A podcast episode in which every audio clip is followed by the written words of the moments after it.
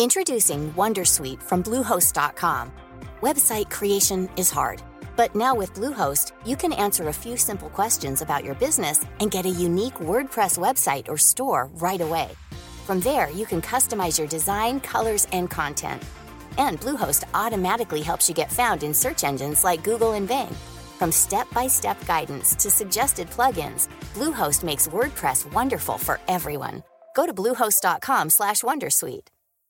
Hey Dave. Yeah, Randy. Since we founded Bombus, we've always said our socks, underwear, and t-shirts are super soft. Any new ideas? Maybe sublimely soft. Or disgustingly cozy? Wait, what? I got it. Bombus. Absurdly comfortable essentials for yourself And for those facing homelessness. because one purchased equals one donated. Wow, did we just write an ad? Yes. Bombas. Big comfort for everyone. Go to bombas.com slash ACAST and use code ACAST for 20% off your first purchase. me vais a permitir que os ponga unos extractos musicales y a ver si me sabéis decir de qué podcast son.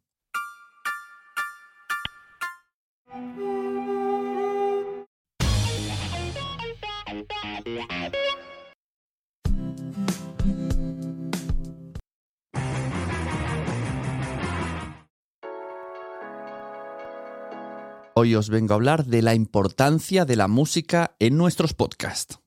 Bienvenida, bienvenido a Quiero ser podcaster.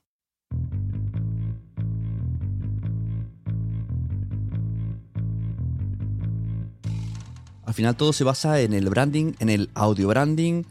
Tenemos diferentes tipos, sonotipo, marca musical, melodía, identidad sonora. Bueno, esto no va a ser una clase de branded auditivo, ni mucho menos porque no lo controlo.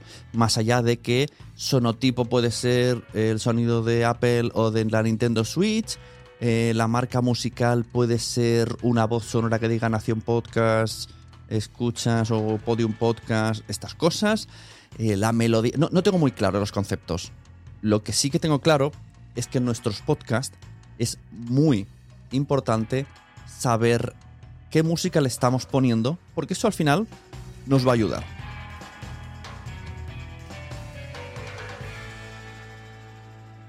Esto cobra una especial importancia si son formatos narrativos, si son ficciones sonoras, es muy importante darle este universo. Pero incluso en podcasts conversacionales, también. Claro, ahora viene aquí una ristra de preguntas. ¿Cómo lo hacemos? ¿Dónde sacamos esas músicas? ¿Cuestan dinero esas músicas?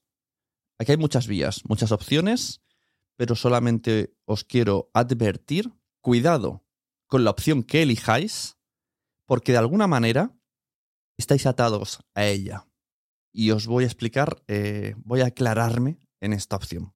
Toda esta música que escucháis aquí, la que escucháis en mensajeros, la que escucháis en muchas de mis producciones, vienen de Epidemic Sound. Epidemic Sound es una plataforma de música de bajo suscripción. eh, tú pagas tanto al año, creo que son 280 o 300 euros al año, lo estoy pagando yo, y te deja utilizarla allá donde quieras, YouTube, Instagram, tal. ¿Qué pasa? Que yo ahora me voy a cambiar de plataforma. Entonces, toda mi identidad sonora va a ir cambiando. Entonces, esto es un problema que se podría haber evitado de dos maneras. Usando música Creative Commons o pagando la música. Contratar a personas y decirles, mira, hazme una sintonía como esta. Y la pago y la tengo. Esta sería la opción mm, mejor a mi gusto porque la tienes tú y puedes hacer lo que te dé la gana con ella, con sus derechos y puedes llevártela allá donde la tienes. Hay gente que se dedica a esto. Si alguien quiere una, yo conozco una persona que las hace. Así que me escribís y yo os paso el contacto sin problema. La otra opción de Creative Commons. Bueno, pues la, primero que hay muy pocas páginas. Segundo que no son siempre buenas.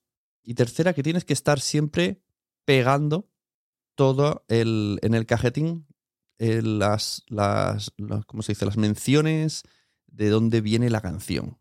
Tienes que pegar la atribución de esa canción, que es bastante parrafada. Y si utilizas 10 canciones, pues te sale, miras abajo y, desde la descripción del podcast, que son un párrafo, hasta comparándola con, con las canciones que has añadido, te salen 10 párrafos. Y, y 8 son de eh, artista Kevin MacLeod, de la plataforma Patatín Patatum. Es más, menciona Kevin MacLeod porque mm, si queréis utilizar esta opción, es, buscadlo.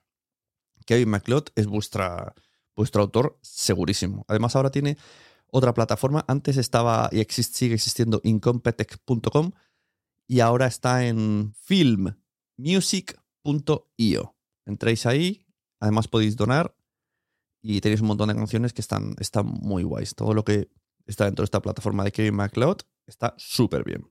¿Qué sucede cuando estamos haciendo un podcast estilo pues narrativo?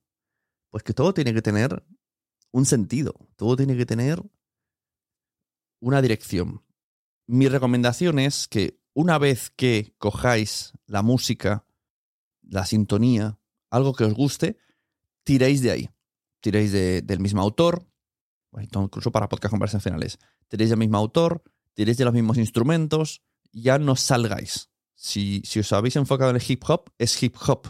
Si os habéis enfocado en música orquesta, es música orquesta. Si os habéis enfocado en música comedia, es música comedia. Si es música rock, pues es música rock. Y por lo menos vuestra marca auditiva, por así decirlo, vuestra banda sonora, más bien dicho, creo que sería lo más correcto, vuestra banda sonora es rock. Vuestra banda sonora es piano. Vuestra banda sonora es tal. Esto no quiero decir que no se pueda cambiar. Claro que se puede cambiar. Pero cuanto más fija esté, más en casa haremos que se sientan nuestros oyentes y nuestras oyentas.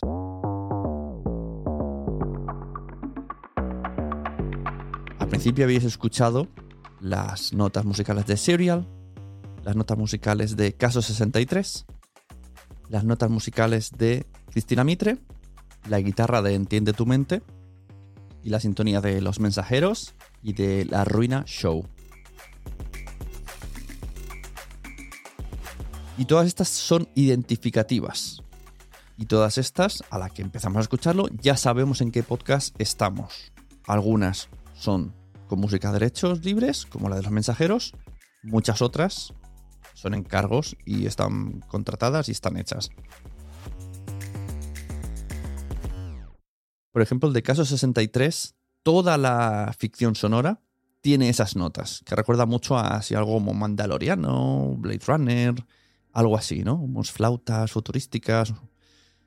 Serial también tenía esa, esa sintonía incluso teniendo una sintonía y unas variables de la sintonía, podemos tener ya toda la música de nuestro podcast. O sea, si queréis pagar a alguien, decirle, mira, hazme esta sintonía, pero luego vamos a poner un loop solamente con la mitad de instrumentos, que va a ser el fondo de mi podcast, y una pequeña versión más reducida para terminar el podcast, por así decirlo. Y con esto ya tendríamos toda la música que necesitamos para un podcast, donde vamos a hablar, que a priori no es tan importante, pero tiene su importancia. A mí las narrativos y las ficciones sonoras me gusta darle muchísima importancia a la música. Y muchas veces me encuentro yo en, ese lado de la producción en el que yo tengo que decidir qué música va a sonar.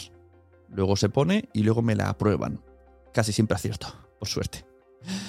Para ello necesito tener bancos de sonidos, porque no puedo hacer que alguien me cree desde cero 20 canciones. Primero porque al yo no ser músico, yo no sé lo que necesito. Yo lo que hago es el camino inverso. Entro en las plataformas de suscripción, como están eh, muy bien etiquetadas por sentimientos, por eh, de todo, o sea, desde triste, alegre, no sé qué, vas poniendo etiquetas, piano, triste, y te van saliendo. Están muy bien ordenados y yo al final acabo encontrando, en pocos minutos además, algo que ya de ahí puedo tirar del hilo.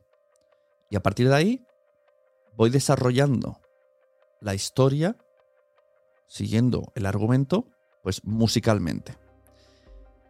¿Qué sucede? Que estas plataformas se tienen que pagar, sobre todo si van para clientes.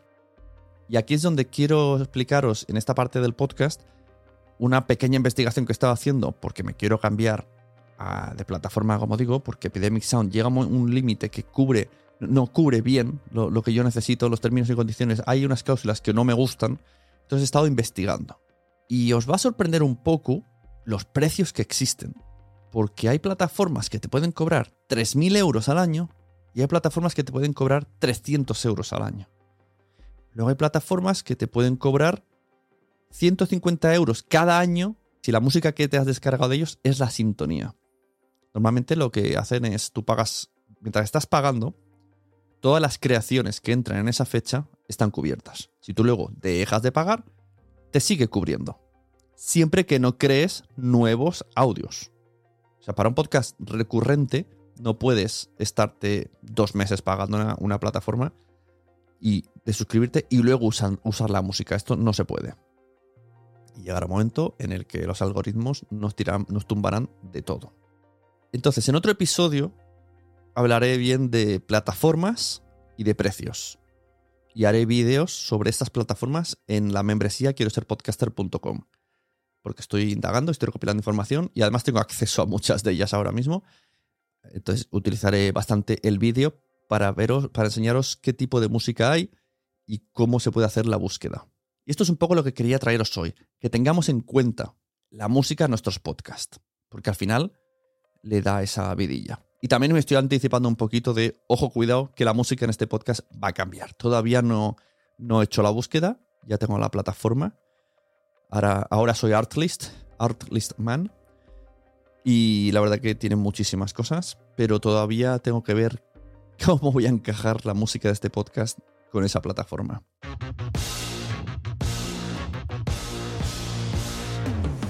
Muchas gracias por haber escuchado. Yo soy Sune, la persona que te puede ayudar a tener o mejorar tu podcast con mis servicios. Entra en sunepod.com y tienes asesoría, producción, edición, grabación o mi favorito, la membresía quiero ser podcaster.com que tú entras, vas a tu ritmo, hay un montón de vídeos, hay un chat con un montón de gente en Telegram y contenidos semanales. Y puedes participar en todas las entrevistas que traigo con los invitados, estarte en directo ahí en Zoom con nosotros.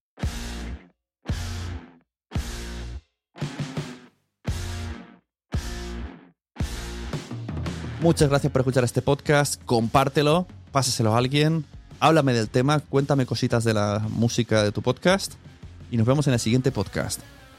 Recomienda podcast porque a todo el mundo le gustan los podcasts pero todavía no lo saben. Hasta luego.